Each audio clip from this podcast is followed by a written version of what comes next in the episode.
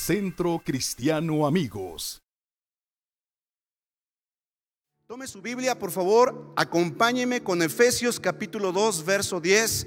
Vamos a leer la palabra de Dios en este momento. Quiero pedirle, por favor, una vez más, no se distraiga, no me distraiga a mí y no distraiga a las personas que están a su alrededor o a un lado de usted para que no pierda la oportunidad de recibir la palabra de Dios. ¿Estamos de acuerdo? Efesios capítulo 2, verso 10 dice, porque somos hechura suya, creados en Cristo Jesús para buenas obras, las cuales Dios preparó de antemano para que anduviésemos en ellas. Padre, esta noche estamos a punto de escuchar tu palabra. Estamos a punto de recibir el mensaje que tú tienes para nosotros a media semana. Te pedimos, Señor, que este mensaje pueda animarnos, pueda levantarnos, pueda confrontarnos, que nos eh, lleves, Padre, a alcanzar el nivel y alcanzar eh, aquellas cosas por las cuales tú nos has creado. Tu palabra dice que nos formaste para que viviéramos y para que hagamos buenas obras las cuales tú ya preparaste para cada uno de nosotros de antemano. Así que te damos gracias por los siglos de los siglos y toda la iglesia dice, amén. Puede tomar su lugar, por favor, si es tan amable. Voy a leer otra versión, el mismo pasaje, Efesios capítulo 2, verso 10. Efesios capítulo, capítulo 2, verso 10. Cheque con atención, escuche lo que dice. Dice la Biblia, pues somos la obra maestra de Dios. Wow. ¿Qué dice la Biblia que somos? Voltea con tu vecino y dile, eres una obra maestra. Díselo, díselo, díselo. Eres una obra maestra. Voltea con el de atrás y díselo, eres una obra maestra. Vamos, decláralo, decláralo. A lo mejor parece una obra tipo Picasso, ¿verdad? Que no le das ni pies ni cabeza, pero al final de cuentas es una obra maestra. ¿Y sabes qué es lo más importante? De esta, de esta escritura que no lo está diciendo cualquier persona. No lo está diciendo cualquier gente, no lo está diciendo cualquier individuo, lo está diciendo aquel que te creó, aquel que te formó, aquel que tiene un plan maravilloso para tu vida. Dice la escritura, sigue diciendo, Él nos creó de nuevo en Cristo Jesús, a fin de que hagamos las cosas buenas que preparó para nosotros tiempo atrás. Escúchame bien, hermosa familia. Dios te hizo y te hizo bien. Quiero que levantes tu mano y digas, gracias Dios. Vamos, dilo fuerte conmigo, gracias Dios, porque tú me hiciste y me hiciste bien. Dilo conmigo, te pasaste conmigo, Señor. Dile, si alguien lo cree, dele un fuerte aplauso. ¿Cuántos creen que Dios hizo una buena obra con ustedes? No eres un chiripazo. No eres obra de la casualidad, no eres un ahí se va. Sabes que Dios no hace las cosas al ahí se va. Cuando Dios te planeó, cuando Dios te pensó, cuando Dios te diseñó, te creó como una obra maestra. Y no solamente eso, Dios te diseñó, Dios te creó para que tú y yo, nos formó para que tú y yo pudiéramos vivir de acuerdo a su voluntad. Nos preparó para que tú y yo hiciéramos buenas obras. Quiero que digas conmigo buenas obras.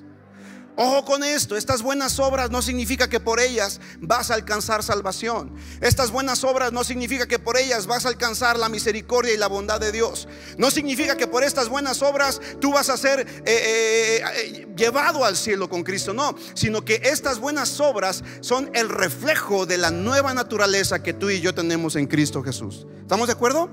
Entonces, eres una obra maestra. Eso dice la Biblia. ¿Sí o no, Nachito?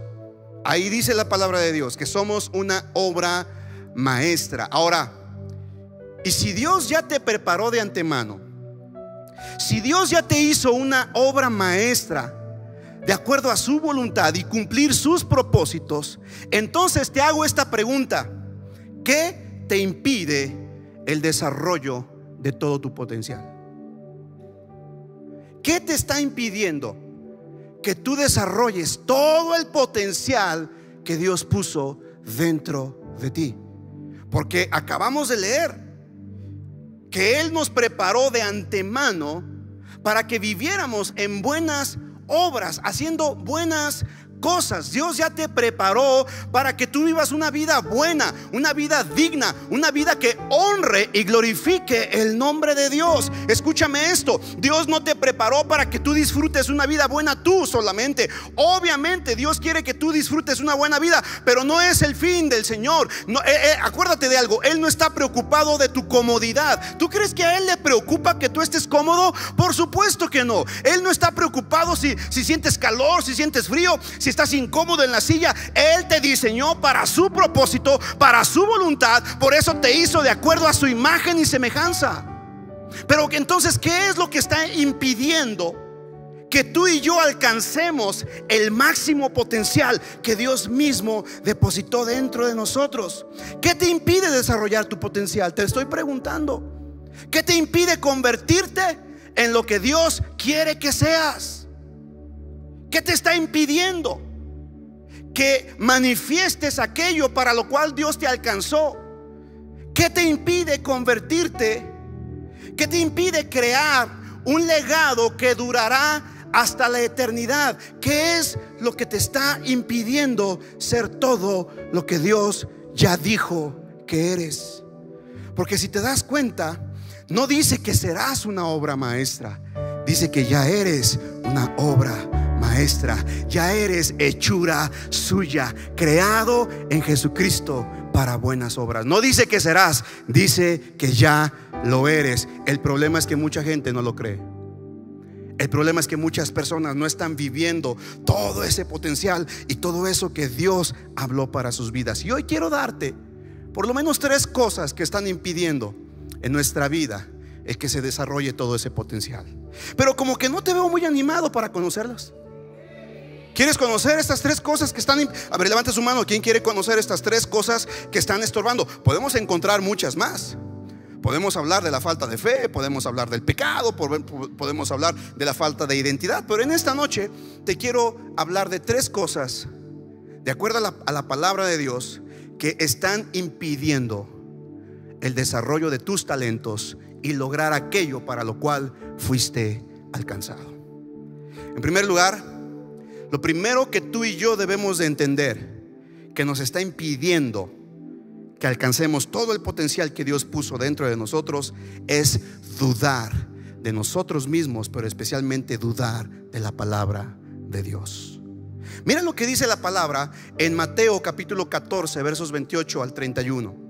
Póngame atención, Mateo capítulo 14, versos 28 al 31. Dice, entonces Pedro lo llamó y le dijo, Señor, si realmente eres tú, ordéname que vaya hacia ti caminando sobre el agua. ¿Te acuerdas esta ocasión? Cuando Jesucristo caminó sobre el agua y los discípulos se espantaron porque creyeron que estaban viendo a un fantasma. Pero entonces Jesucristo les dijo, no teman, yo soy. Y Pedro, muy arrebatado, muy, muy atrevido, le dice, Señor, si realmente eres tú, entonces manda a que yo vaya sobre, sobre las aguas. Y dice el verso 29, Jesús respondió, dijo, sí, ven.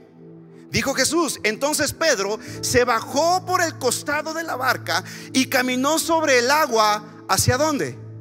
Hacia Jesús, verso 30. Pero cuando vio el fuerte viento y las olas, se aterrorizó y comenzó a hundirse. Pedro vio las fuertes olas vio el mar embravecido, Pedro vio su circunstancia, dejó de mirar a Jesús y cuando dejó de mirar a Jesús comenzó a esto sucede en medio de los problemas, amada familia, en medio de una circunstancia adversa, en medio de un fracaso matrimonial, en medio de un problema en la empresa, en medio de un problema en tu salud. Cuando dejas de mirar a Jesús, entonces dejas que la tormenta te agobie. La tormenta comienza a entrar a tu corazón y desplaza la fe que se supone tiene que haber en tu vida. ¿Me estoy explicando? Por eso es importante que en medio de la tormenta mantengamos nuestros ojos fijos en Jesús. Dice la Biblia que cuando Pedro vio el fuerte viento y las olas, se aterrorizó y comenzó a hundirse. Sálvame, Señor, gritó de inmediato. ¿Qué hizo Jesús? No, no, no te escuché. ¿Qué hizo Jesús? De inmediato. Jesús extendió la mano y lo agarró. Y mira lo que dice. tienes tan poca fe? Le dijo Jesús. Y luego escucha, ¿por qué dudaste de mí? ¿Por qué dudaste de mí? El primer enemigo con el que tienes que lidiar, con el que tienes que batallar y luchar todos los días de tu vida. Si quieres sacar el potencial que Dios puso dentro de ti, lo primero que tienes que lidiar y tienes que echar fuera de tu vida es con el espíritu de duda. No importa cuánto potencial, potencial haya dentro de ti. No importa cuánto talento, cuánta capacidad, cuánta habilidad, cuánta destreza. Si hay una pizca de duda, esa duda puede hacerte renunciar de tu destino.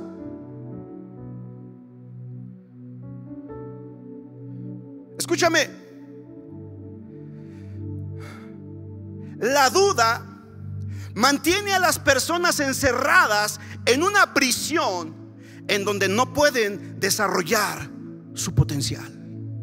Yo no sé si tú sabes, pero la gente que está en prisión, la gente que está encerrada por algún delito que cometió, esas personas no pueden desarrollar todo su potencial porque están encerradas. ¿Porque están qué? Y muchas personas, escúchame, voltea a ver a tu vecino de al lado. ¿No tendrá cara de cara de duda? ¿No tendrá una cara como de que está dudando? Cada persona que duda en su corazón se mete en una prisión e impide desarrollar todo su potencial. Ahora, ¿qué es la duda? ¿Qué es la duda? Escucha, la duda es ni más ni menos temor al fracaso.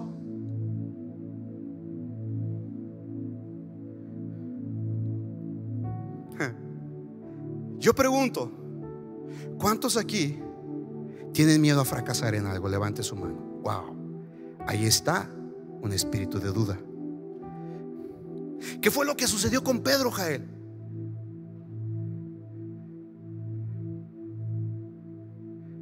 Le tuvo temor a no llegar a donde estaba Jesús. Tuvo temor a fallar en caminar sobre el agua. Y ese temor le abrió la puerta a la duda. Y cuando entró la duda su corazón comenzó a hundirse.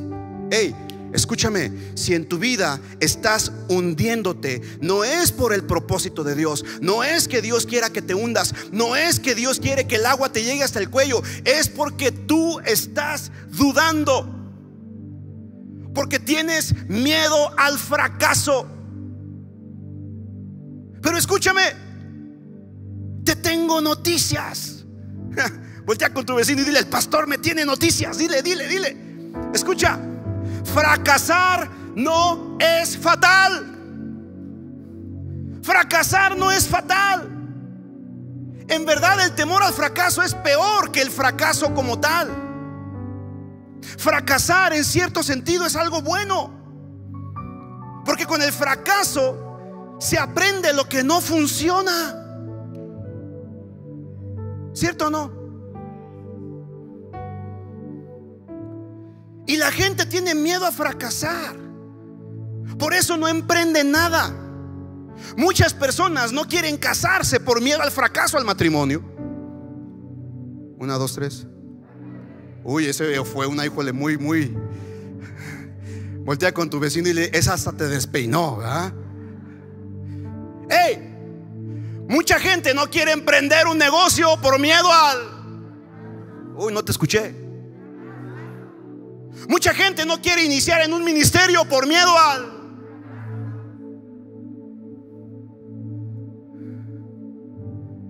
El temor al fracaso, amados, abre la puerta para la duda. Y cuando hay duda en tu mente y en tu corazón, entonces no puedes alcanzar ni desarrollar todo el potencial que Dios ha puesto en tu vida.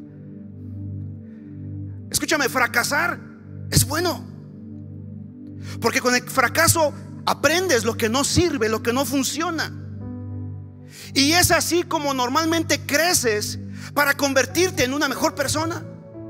en un mejor padre, en un mejor empresario, en un mejor deportista, en un mejor músico, en un mejor predicador, en un mejor eh, esposa, esposo, hijo.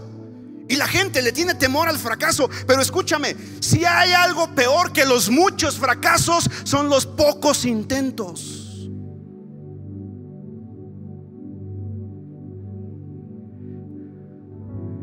¿Sabes? Cuando la, cuando la gente fracasa poco, es porque no lo ha intentado mucho. ¿Sí o no? Escucha, no dejes que el fracaso abra la puerta al desánimo, a la duda. Es preferible, ponme atención a esto, es preferible intentar hacer algo espectacular y fracasar que no intentar nada y tener éxito. Piénsalo. Piénsalo. Hay gente que nunca en su vida se atrevió a dejar su empleo de ocho horas por cumplir el sueño de Dios en su corazón. Qué triste, ¿no? Qué triste es estar trabajando en aquello en lo que no fuiste diseñado. Sabes, yo me acuerdo cuando yo trabajaba con mi padre en su negocio, yo no me veía haciendo eso toda la vida. Y mi padre me decía, hijo, aprende bien, para que entonces tú heredes el negocio, abras más negocios y puedas vivir de esto. Era un buen negocio. Mi padre fue un hombre próspero en su tiempo, pero sabes, yo nunca me vi haciendo lo que hacía mi padre. Había tal necesidad en mi corazón por encontrar mi, propósito. Que mira, mira cómo, cómo fue esa inquietud creciendo en mi corazón. Porque cada cliente que venía, yo los atendía, los recibía, les levantaba eh, eh, el orden de servicio y platicaba con ellos y siempre mi pregunta era, ¿y a qué te dedicas? ¿Sabes? En ese negocio con mi padre yo conocí bomberos, conocí eh, paramédicos, conocí eh, eh, taxistas, gente que incluso conocí gente que entrenaba perros. Y cada vez que ellos me decían a qué se dedicaban, ¿sabes lo que yo hacía? Yo me imaginaba mi vida haciendo eso. Cerraba mis ojos y decía, ah, si yo fuera entrenador de perros, ¿cómo sería? Omar Millán. ¿No? Y luego, eh, o sea, cada vez, cada que alguien venía, generales, gente del ejército, y yo me veía como soldado, y yo decía, no, no, no, no, eso no es para mí. Eso de usar botas todo el día y, y andar muy, muy, muy fajadito, no, no es mío, no es para mí. A cada persona que iba al negocio le preguntaba a qué se dedicaba. ¿Sabes por qué? Porque yo quería encontrar mi propósito. Pero ya desde pequeño, desde adolescente, en mi corazón ardía el deseo por servir a Dios. ¿Cuántos me están siguiendo? Recuerdo el misionero que Dios utilizó para yo dejar mi trabajo y dedicarme al servicio a Dios de tiempo completo. Un hombre usado, usado por Dios.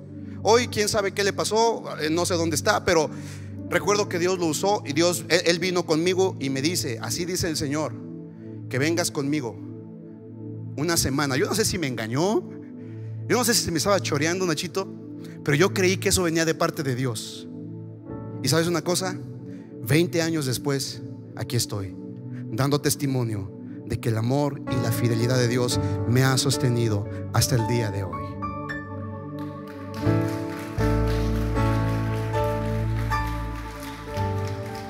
Y sabes, muchas personas, por temor al fracaso, no renuncian a algo que está seguro por seguir aquello que es el llamado de Dios para sus vidas por temor al fracaso, no sueltan aquello seguro por recibir aquella bendición que Dios quiere darles.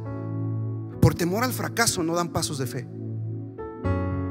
Eh, eh, da miedo, por supuesto. Pregúntenle a Nachito cuando lo invité a que tomara la iglesia en Tala. Vi Vicky me dijo, pastor, no te estarás equivocando.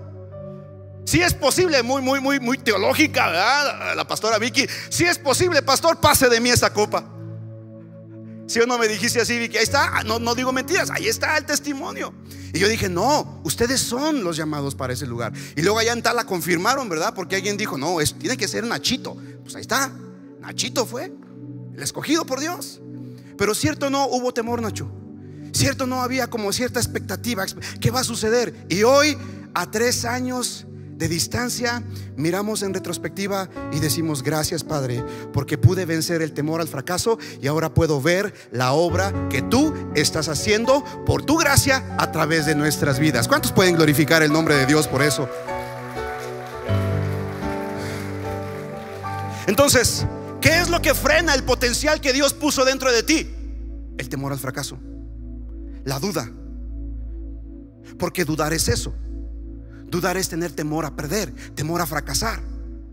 Cuando me invitaron a pastorear aquí, Martín, yo no quería. Yo estaba cómodo, estaba contento, Mayingas. Era músico en mi iglesia, estaba grabando discos, Jael. Teníamos un estudio ahí de grabación junto con otros amigos, nos estaba yendo bien. ¿Tú crees que tenía la necesidad de venir y pastorear? No, estábamos haciendo algunas giras. Me gustaba lo que hacía. Pero Dios dijo, mm, te necesito acá. ¿Costó trabajo? Sí. ¿Teníamos temor al fracaso? Hasta el día de hoy. Hay miedo a veces. A veces se levanta ese gigante y nos dice, ay, no vas a poder, vas a fracasar, la vas a regar. Cuando iniciamos el proceso de reconstrucción, ¿tú crees que no hubo temor?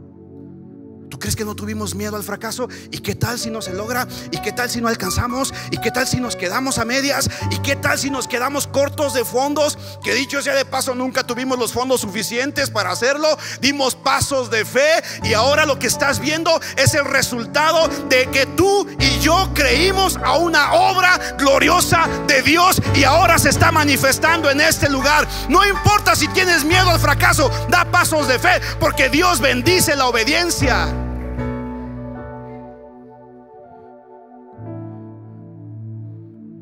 ¿Por qué dudaste de mí? Le preguntó Jesús a Pedro. ¿Por qué dudas? Iglesia amada, no dudes del potencial que Dios puso dentro de ti. Escúchame, ponme atención a esto.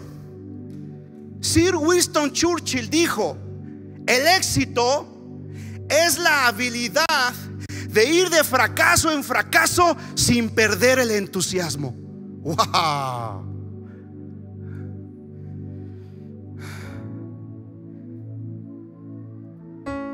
Eso es éxito. Pero ¿cuántos en su primer fracaso tiran la toalla? ¿Cuántos en su primer decepción dicen, no, yo ya no juego y se van? ¿Cuántos en su primer derrota renuncian a todo? No te das el tiempo ni la oportunidad de ver lo que puede hacer el Señor en medio de ese fracaso. Escucha, Henry Ford, mira lo que dijo. El fracaso es una oportunidad para empezar otra vez, pero con más inteligencia. wow. Wow. ¿Verdad que el fracaso no es tan malo? Nosotros lo hemos visto y lo hemos pintado como algo malo.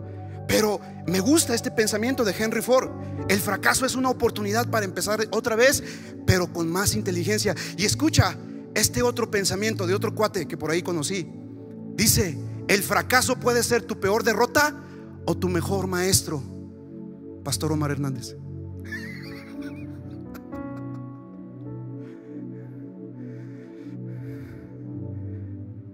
¿Me sigues? ¿Cuántos están aquí? Alguien levánteme su mano. ¿Cuántos se han visto en medio de un fracaso? Levante su mano. ¿Y cuántos por haber fracasado ya no quieren volver a intentarlo?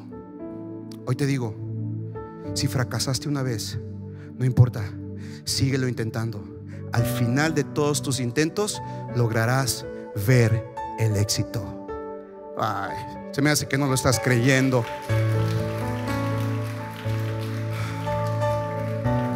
Entonces, el primer problema encontramos en nuestra vida, después de escuchar que somos la obra maestra de Dios, y lo primero con lo que nos enfrentamos para alcanzar nuestro propósito, nuestro destino en Dios es la duda. Derrotar la duda, enfrentar la duda. Número dos, el siguiente problema es la autoconciencia. Ya conmigo, autoconciencia. No, dígalo más fuerte, autoconciencia. ¿Qué significa esto de la autoconciencia? Amada familia,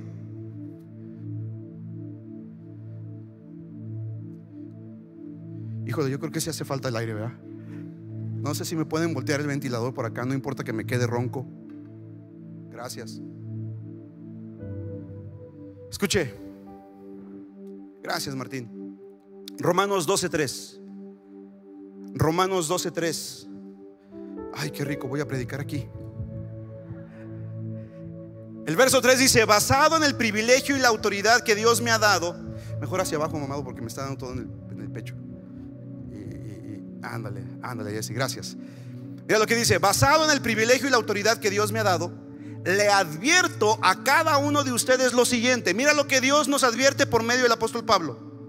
Ninguno se crea mejor de lo que realmente es. ¿Ninguno se crea qué? ¿Ninguno se crea qué? Mejor de lo que qué? realmente es. Y mira lo que sigue diciendo. Sean conscientes o realistas. ¿Sean qué? Realistas al evaluarse a ustedes mismos. Háganlo según la medida de qué. ¿Cómo te vas a evaluar? ¿Cómo? Escúchame, Debemos de cobrar autoconciencia, entendiendo que tú y yo somos no lo que la sociedad dice que somos, no lo que nuestros padres dicen que somos, no lo que nuestro cónyuge dice que somos, no lo que nuestro compañero de trabajo dice que somos. Tú y yo debemos de cobrar conciencia con el fundamento de, de, lo que Dios en su palabra dice que yo soy. Mucha gente no tiene la conciencia espiritual de entender que Dios lo mira como su hijo y no como su enemigo. Y la gente entonces no cobra conciencia de la posición que tenemos en Dios. Dice la Biblia, entonces le advierto a cada uno de ustedes lo siguiente, ninguno se crea mejor o sea, no te sientas orgulloso, pero tampoco te subestimes de lo que realmente es. Sean realistas al evaluarse ustedes mismos. Háganlo según la medida de fe que Dios les haya dado. Otra, otra versión, palabra de Dios para todos. Escucha lo que dice. Por el favor que Dios me ha mostrado, les pido que ninguno se crea mejor que los demás. Más bien, usen su buen juicio. Wow, me gusta esta palabra. ¿Usen su qué? Buen juicio usen su conciencia. Sé consciente. Usen su buen juicio. Escucha. Para formarse una opinión de sí mismos conforme a la porción de fe que Dios les ha dado a cada uno. Hey, wow, qué impresionante. Qué impresionante. Porque lo que me está diciendo aquí el apóstol Pablo es que no importa la opinión de los demás sobre ti, sino que la opinión más importante que debe de pesar sobre tu vida es la opinión que tiene Dios de ti. ¿Y sabes lo que Dios piensa de ti? Que eres su hijo amado, profundamente amado, totalmente aceptado, altamente favorecido. ¿Alguien puede dar gloria a Dios por esto? Vamos, vamos, vamos. Mira, escúchame, ponme atención, si te preocupas acerca de la opinión de los demás, si eres una persona que siempre está buscando el quedar bien con otros, si eres una persona que siempre está buscando el favor de los demás, si eres una persona que siempre está buscando los likes en tus publicaciones, te tomas foto para que la gente le dé y estás buscando eh, significado a tu vida, se te hace muy importante lo que los demás piensan de ti. Escúchame, si te preocupas por eso, entonces nunca lograrás nada en la vida. Ay, se me hace que esta palabra no era para este día. ¿Cuántos están recibiendo palabra de Dios esta noche? Mira, ponme atención. No te preocupes por la opinión de los demás. No te preocupes por lo que los demás dicen de ti. Lo único que tú y yo tenemos que hacer es lo que Dios diga. Y se acabó. Y se acabó. Si tú haces lo que Dios dice, no importa que los demás estén en contra de ti, tienes el favor y la voluntad de la persona más importante en este universo, que es el Rey de Reyes y Señor de Señores. ¿Alguien puede glorificar el nombre del Padre por esto?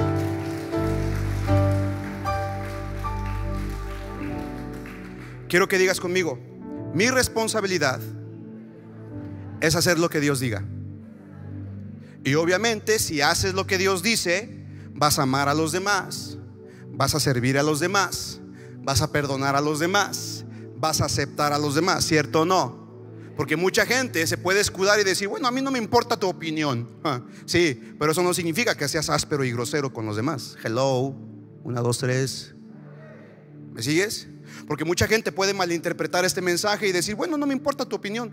Al final de cuentas, la opinión que me, importa es la de Dios. Pues sí, pero Dios te dice, trata a los demás como quieras ser tratado. Esa es la, regla de oro. ¿Cuántos dicen amén a esto?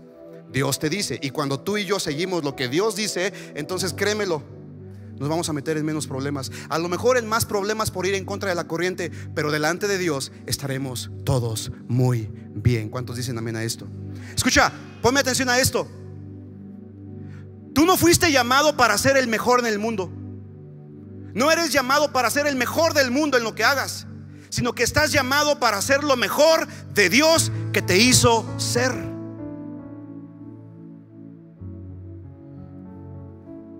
¿Me sigues?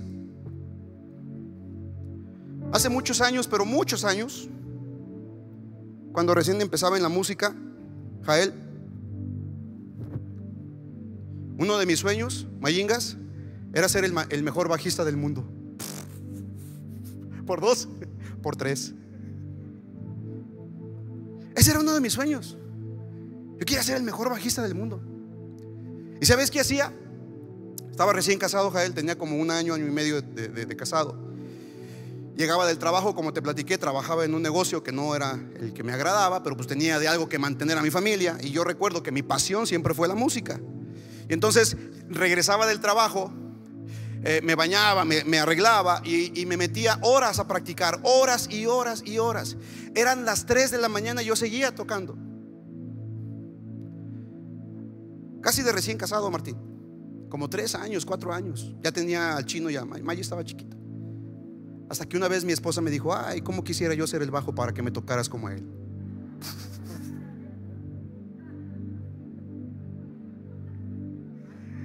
Ay, jole, ahora, para mí. Ahora cuéntenme a mí. Ustedes cuéntenme a mí. ¡Ay, jole! Y sabes, a partir de ese día, Gina, se me fueron mis sueños de ser el mejor bajista del mundo. Y ahora dije, bueno, pues entonces procuraré, trabajaré para ser el mejor esposo del mundo. No lo he logrado. Por supuesto que no. Voy de fracaso en fracaso, pero ¿qué cree? El fracaso no me detiene sigo intentándolo. ¿Cuántos, ¿Cuántas esposas prefieren a un esposo que lo siga intentando aunque haya fracasado una, dos o, cien veces? Levante su mano, mujer. Eso. Mujeres, denle un fuerte aplauso a su esposo que ha fracasado mucho, pero lo sigue intentando. Eso. ¿Ya nos vamos? ¿Ya? Me queda uno, un punto, ¿verdad? ¿Sí? Ok. ¿Quiere que se lo comparta o no? El tercer punto. Bueno, recapitulando, lo primero que impide que tú y yo desarrollemos el talento que Dios puso dentro de nosotros, lo primero dijimos que es la duda, dudar de Dios y dudar de nosotros mismos. Lo segundo, la autoconciencia, el no tener una conciencia clara de quiénes somos en Cristo. Vamos a hacer una declaración. Tome su Biblia, todos tomen su Biblia. Levántela. ¿Tiene su Biblia? Si no en el celular. Los que tienen su Biblia en el celular, como en mi caso. Quiero que haga esta declaración conmigo. Quiero que diga, esta es mi Biblia. No, pero más fuerte. Esta es mi Biblia. Es la palabra de Dios. Incorruptible. Inamovible. Eficaz. Siempre viva. Palabra de Dios. Y yo soy lo que dice la palabra que yo soy. Yo puedo lo que dice la palabra que yo puedo.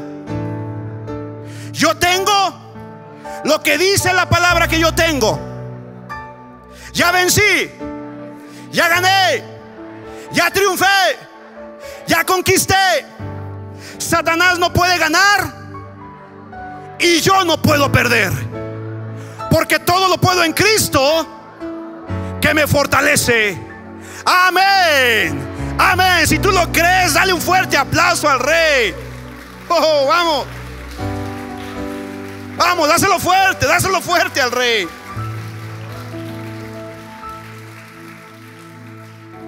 No eres lo que la circunstancia dice, tú no eres lo que tu cónyuge dice, tú no eres lo que el problema dice, tú no eres lo que el médico dice, tú no eres lo que la sociedad dice, tú eres lo que Dios dijo que eras.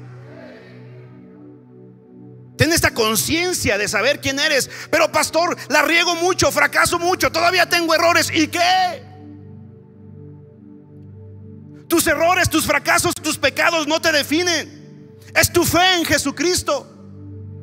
Y esto no te da permiso para vivir una vida libertina, por supuesto que no. Pero cuando eres consciente de aquel que te ha lavado, te ha comprado, entonces dejas aquellas cosas que son dañinas para ti, que son destructivas para ti, que te estorban en tu proceso para vivir una vida de santidad y de integridad delante de Dios. Con este mensaje no te estoy animando a que salgas a la calle a vivir una vida loca. Por supuesto que no. Te estoy diciendo que ahora que tienes conciencia, que entiendes que eres un hijo de Dios, entonces puedes empezar a vivir como tal. Pero tenemos que ser conscientes quiénes somos en Cristo. Muchas veces el diablo vendrá y te dirá, oh, ¿y eso que eres hijo de Dios? Uy, si en verdad fueras hijo de Dios. Y mira, y eso que eres el pastor, y eso que eres el diácono, y eso que eres el que dirige, y eso que eres el que recibe en la puerta. El diablo vendrá con un montón de argumentos, pero hey, te tengo noticias. Tenemos un abogado en el cielo que se llama Jesucristo y que él, aboga, él aboga e intercede delante de Dios de día y de noche por ti y por mí. Gloria a Dios por mi abogado que me defiende. Vamos, dáselo fuerte.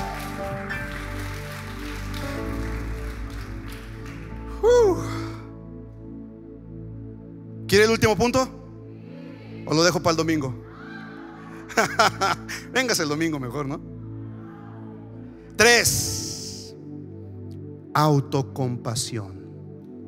Anótalo, anótalo, anótalo. Autocompasión.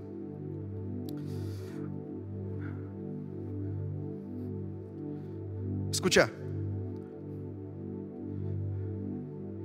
La autocompasión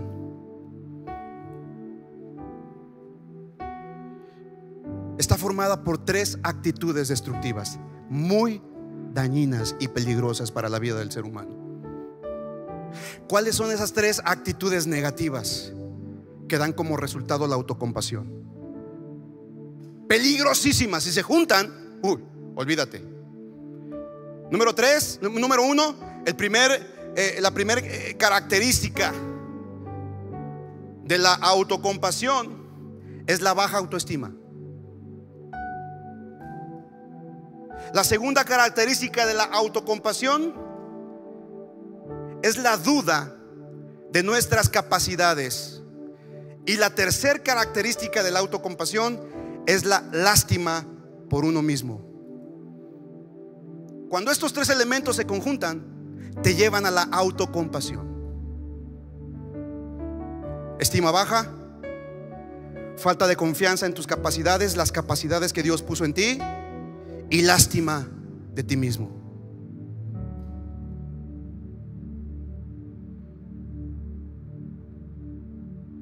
¿Me sigues? No quiero que levantes la mano. Pero ¿cuántos aquí en algún momento de su vida han sentido lástima de ustedes mismos? A lo mejor sentiste lástima porque tu esposo te abandonó. A lo mejor sentiste lástima porque naciste con una, algún problema físico o mental o emocional. A lo mejor sientes lástima de ti mismo porque naciste en una condición socioeconómica diferente a, a la que quisieras. A lo mejor sientes lástima de ti mismo. Pero sabes una cosa, sentir lástima de ti no es algo bueno. No es lo que Dios quiere para tu vida. Cuando estas tres cosas se conjuntan, la baja autoestima, el no confiar en la habilidad que Dios puso en ti y lástima de ti mismo, entonces te lleva a la autocompasión. Y escúchame, ponme atención a esto. Hey, escúchame bien, por favor, con atención. La autocompasión básicamente es una tendencia que nos hace buscar a un culpable ante los problemas, los fracasos, los males que nos acontecen. La persona que es autocompasiva de sí mismo, de sí misma, siempre está buscando culpables.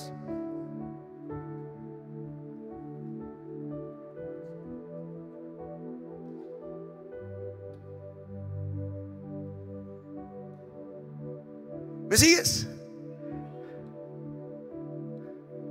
Ay, es que el gobierno, López Obrador. Ay, es que mi esposo. Ay, es que mi esposa. Ay, es que el pastor, el pastor tiene la culpa. Algunos hasta como la llorona, ¿verdad? Ay, mis hijos. Escúchame, ponme atención a esto. La autocompasión básicamente es la tendencia que nos hace buscar un culpable a nuestros fracasos, a nuestros males y a nuestros problemas. Génesis capítulo 3, ¿te acuerdas de Adán? ¿Qué fue lo que tuvo? Autocompasión. ¿Qué fue lo que dijo Adán? Señor, o sea, entre tú y ella. ¿Cierto o no? Porque tú me diste a ella y ella me engañó. Así que aquí los únicos culpables, Dios, eres tú y ella. Yo me lavo las manos, autocompasión.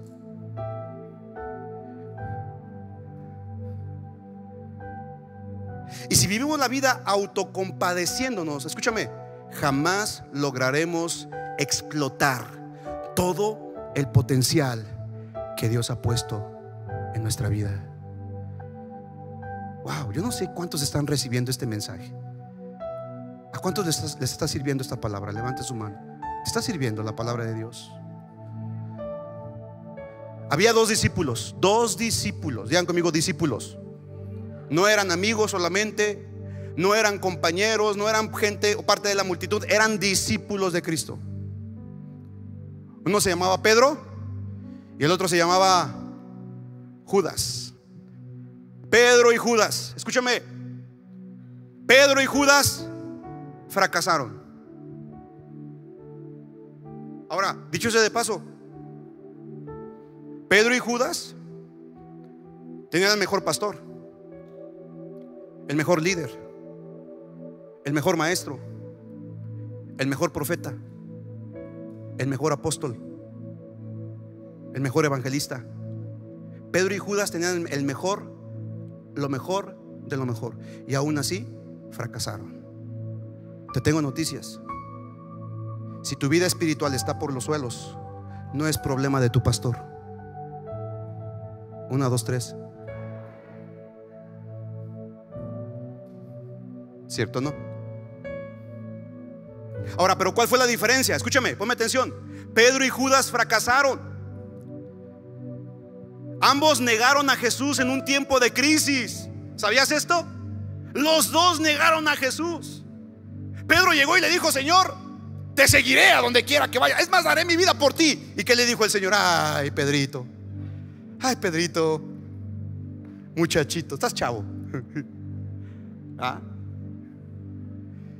antes de que cante el gallo tres, eh, tres veces, antes de que cante el gallo, me habrás negado tres veces. Y dicho y hecho, Mayingas, llegaron unas personas y le dijeron a Pedro, ah, Tú eras uno que andaba con el Galileo. Eh, sí, yo te vi, ahí andabas, discipulando y bautizando. Y Pedro dijo, no, no, yo no. no. ¿Cuántos van ahí? ¿Cuántas? Y luego dice que se fue, llegó a otros lugares, estaban calentando ahí por el frío y uno lo vio y dijo, ah, tú eres de esos, de los que siguen el camino del maestro, de, de Jesús, ese que están, que van a crucificar. Y Pedro dijo, no, no, yo no, yo nada más vine aquí a calentarme, no, no, no, no, no. ¿Cuántos van? Y luego la tercera vez dice que le dijeron, sí, tú eres, tú eres. Y entonces Pedro, para dar a conocer que no era de ellos, comenzó a decir palabrotas. Sí, asústate conmigo. Una, dos, tres. Sí, Pedrito. San Pedrito. Ese que tiene las llaves. Comenzó a decir. No, en los subtítulos. Y justo cuando lo terminó de negar, ¿qué crees que sucede? Oh no, oh no.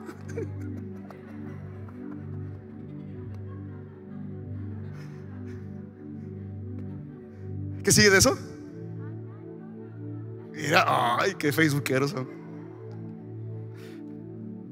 Y dice que entonces se acuerda, se acordó que el maestro le había dicho eso. Y yo me imagino a Pedro, después de haberlo negado tres veces, volteó a ver al maestro. Y el maestro, en lugar de hacerle, chale, man, qué mal plan. Yo creo que el maestro lo vio con ojos de misericordia y le dijo, Pedrito, no te preocupes. Siete veces caerá el justo, pero esas mismas siete Dios lo levanta. Obviamente no le dijo eso en el momento. Yo creo, yo me imagino que eso a lo mejor pensó Jesús, pero Jesús no le recriminó nada. Pero ¿qué pasó con Judas? Judas también traicionó al maestro, ¿sabes eso? Lo vendió por unas cuantas monedas de plata. Y cuando Judas vio que su plan no prosperaba, cuando se dio cuenta que Jesús era el Mesías, pero que no vendría a derrocar al imperio romano, sino que vendría a derrocar al imperio de las tinieblas y de la muerte. Judas no entendía eso, por eso entregó a Jesucristo. Y cuando vio que Cristo no salió del palacio del gobernador, cuando vio que lo habían sentenciado a muerte, dice que fue y se ahorcó. Aquí vemos dos ejemplos de fracaso, Judas y Pedro, pero dos decisiones totalmente diferentes. Judas salió con remordimiento y se ahorcó. Pero Pedro, por su parte, lloró amargamente, se entristeció y se arrepintió. ¿Sé qué? Se arrepintió pidiéndole perdón a Dios. Y 50 días después Aquel que lo había negado tres veces, escúchame bien por favor, aquel que había dicho que no tres veces, 50 días después, en el día de Pentecostés, lleno del poder del Espíritu Santo, predica el primer mensaje con el cual tres mil personas nacen de nuevo, le entregan su vida a Cristo. Allí nace la iglesia y Pedro es reivindicado y Pedro es puesto como el líder y Jesucristo se acerca a Pedro y le dice, Pedro, ¿me amas? Se lo dijo tres veces un me amas por cada eh, renuncia, un me amas por cada fracaso, un me amas por cada equivocación. Te tengo noticias, iglesia, no importa cuánto te equivoques, serán las mismas veces que Jesucristo te dice, me amas, me amas, me amas, porque si me amas, apacienta mis corderos, haz mi obra, cumple mi palabra, saca todo el potencial que hay dentro de ti, porque no te diseñé para el fracaso ni para la derrota, eres mi hijo y te diseñé para la grandeza. Oh, vamos, dale fuerte el aplauso al rey.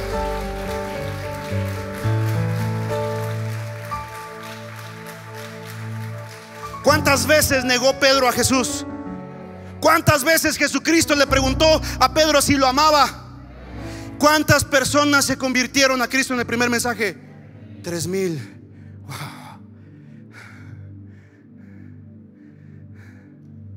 ¿Sabes una cosa? Si fallaste, si fracasaste, no dejes que el fracaso sea tu tumba.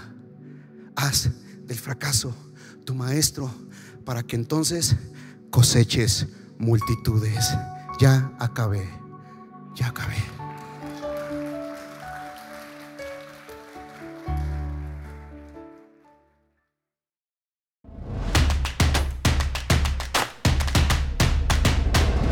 Centro Cristiano Amigos.